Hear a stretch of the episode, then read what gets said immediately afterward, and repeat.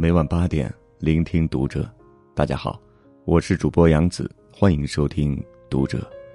今晚我将和你一起分享的文章来自作者朝歌。全民焦虑症，比时代抛弃你更可怕的，是你逼死了自己。关注读者新媒体，一起成为更好的读者。这两年，明显感觉到身边的人比从前更焦虑了，包括我自己。无论是财富上的，还是知识上的，又或是莫名的，也不知道从哪里就感染到的焦虑。尤其从直播行业的兴起开始，再到短视频的爆发，一时间让我们看到了生活的无数种可能，于是，就有了一种从未有过的焦虑。焦虑什么呢？无非是，好像所有人都过得特幸福，父慈子孝，夫贵妻美，关键还有钱有闲。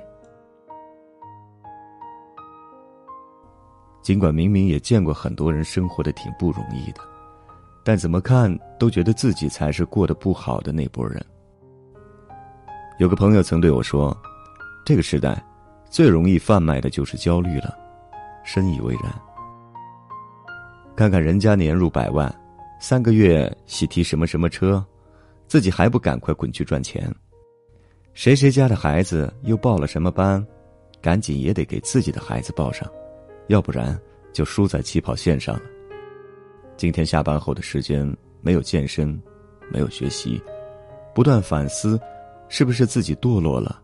瞬间感觉错过了八个亿。焦虑。不是一种明确的病，但确实渗透到了我们生活的每个角落。前几天，就焦虑这个话题，读者君采访到了深受广大中青年朋友们喜爱的卓莫先生，和他探讨了现代人普遍焦虑的根源，以及化解种种焦虑的办法。希望先生的智慧，能够帮你认清自己的焦虑状态，并最终将困扰解除掉。很多人都觉得，自己之所以会焦虑，就是因为没钱，所以特别想在短期内通过一些渠道实现突然暴富的梦想。这也是为什么中国锦鲤性小呆能够引来一大众网友大家羡慕的原因。那么有钱了，真的就可以不焦虑了吗？并不一定，否则，为什么很多有钱人还是会过得？不快乐。首先，对于绝大多数人来讲，财富方面的焦虑当然可以通过一定的金钱来缓解，但缓解的一般都是短期的焦虑，比如生病了急需治病的费用，上学了需要交学费，结婚了要买房子等等。人生是一个很漫长的过程，长久来看。真正能够让一个人在财富方面不焦虑的办法，是拥有可以持续赚钱的技能，而不是突然的暴富。你拥有可以赚钱的能力，就不会对没钱这件事儿太过焦虑。但是现在有太多人，宁愿怀揣着一夜暴富的梦想虚度每一天，也不愿意勤勤恳恳花时间去打磨值得傍身的技能。其次，单纯的有钱，并不能让你的一切都变好。如卓莫先生所言，如果一个人总是通过有钱购物来满足自己物质的欲望，这个人可能活得确实是太单一了。只是说不知道为什么而存在，他没有阅读的快乐，也没有旅行的快乐。这个缺失了之后，他就需要购买大量物质的东西，满足自己。换言之。如果你的精神和内心是空虚的，有再多的钱，你仍然会焦虑。心理学家荣格说过：“向外看的人是梦中人，向内看的人是清醒者。”财富的焦虑只是人生诸多问题的一部分。真正懂得关照内心，才能获得长久的安宁。除了财富焦虑之外，近几年感受非常明显的就是知识方面的焦虑。随着智能手机的快速普及，碎片化阅读前所未有的侵入到普通人的生活当中。但那些零零散散的资讯信息，几天带你读完一本书的课程，真的是让你在学习和成长吗？在这一点，卓木先生的比喻非常恰当。我们今天接触了大量的信息之后，每一个学问，大家在门口瞄了一眼，觉得挺有趣的。这个人讲心理学，这个讲哲学，这个讲文学，我都在门口瞄了一眼，也就是。我们都接触了一下，但是你都不深入，造成了什么问题呢？每一个知识我们好像都懂，但是发现自己很无知。之前的人是真的无知，可是他不知道他无知。我们现在人的问题是，我已经开始了解了，接触信息也多了，我发现了我的无知性。那么这个时候带来一种知识的恐慌，带来。一种焦虑，而这种情况之下，建立起自己的知识结构就显得尤为重要。如果你没有知识结构，接触到很多零碎知识时，永远是被别人牵着鼻子走的。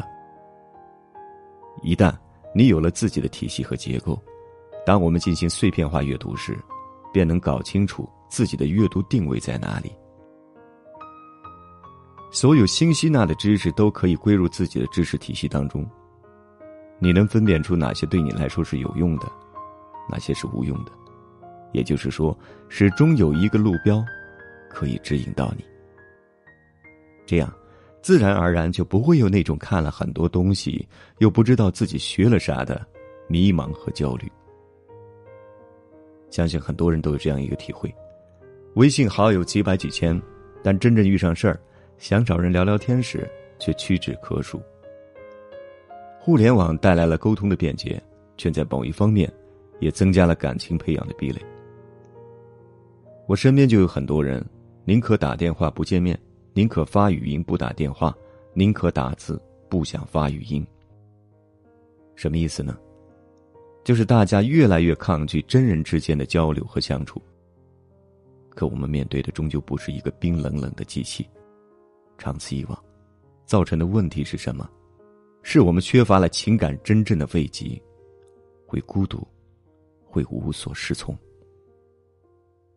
所以，这种沟通的便捷性所带来的人际关系的缺失，也会让人焦虑。再多安慰的文字，不如一个温暖的拥抱；再多语音电话，也比不上面对面吃吃饭。聊聊天。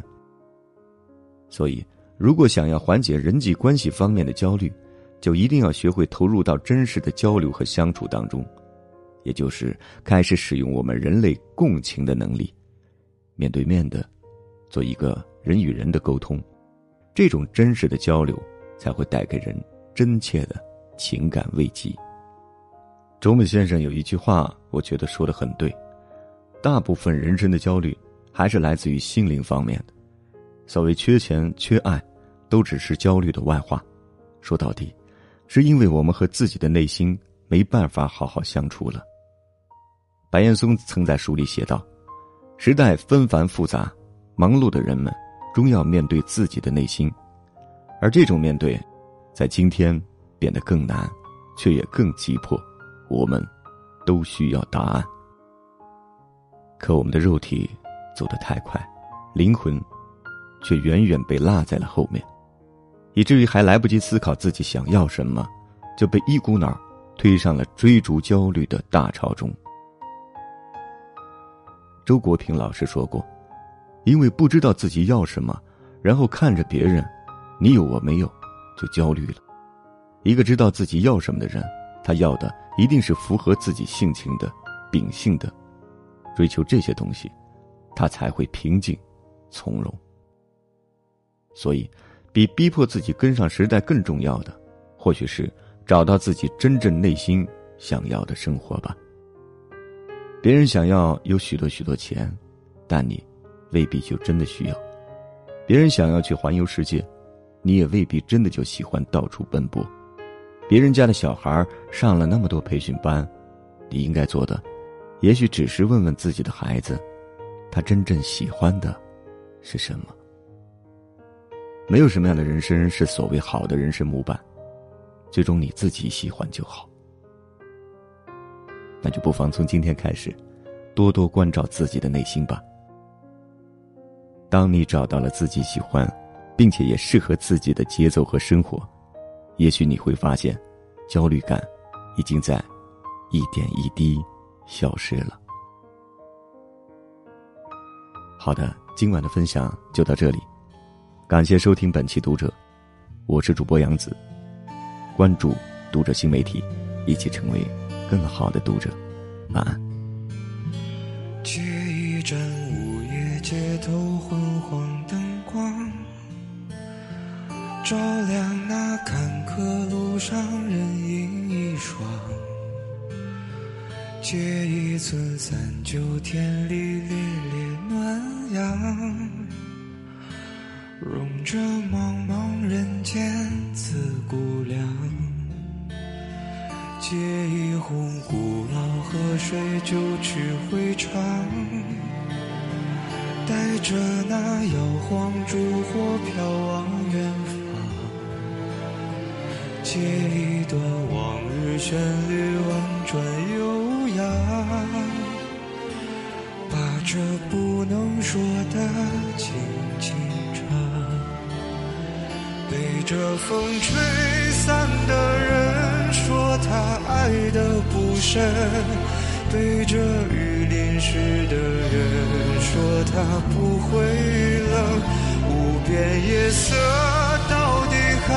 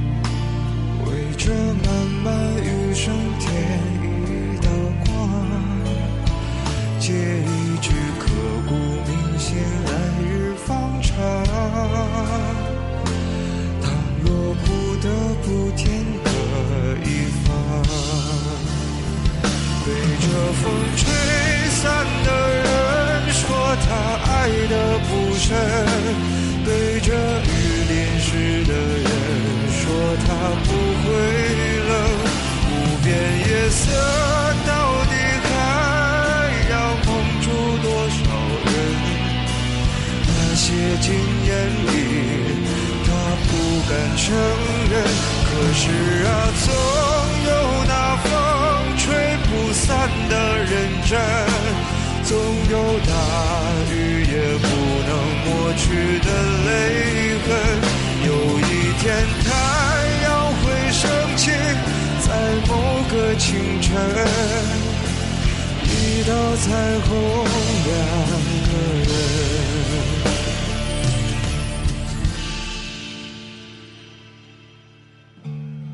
记忆放了土，让它容身；借他平凡一生。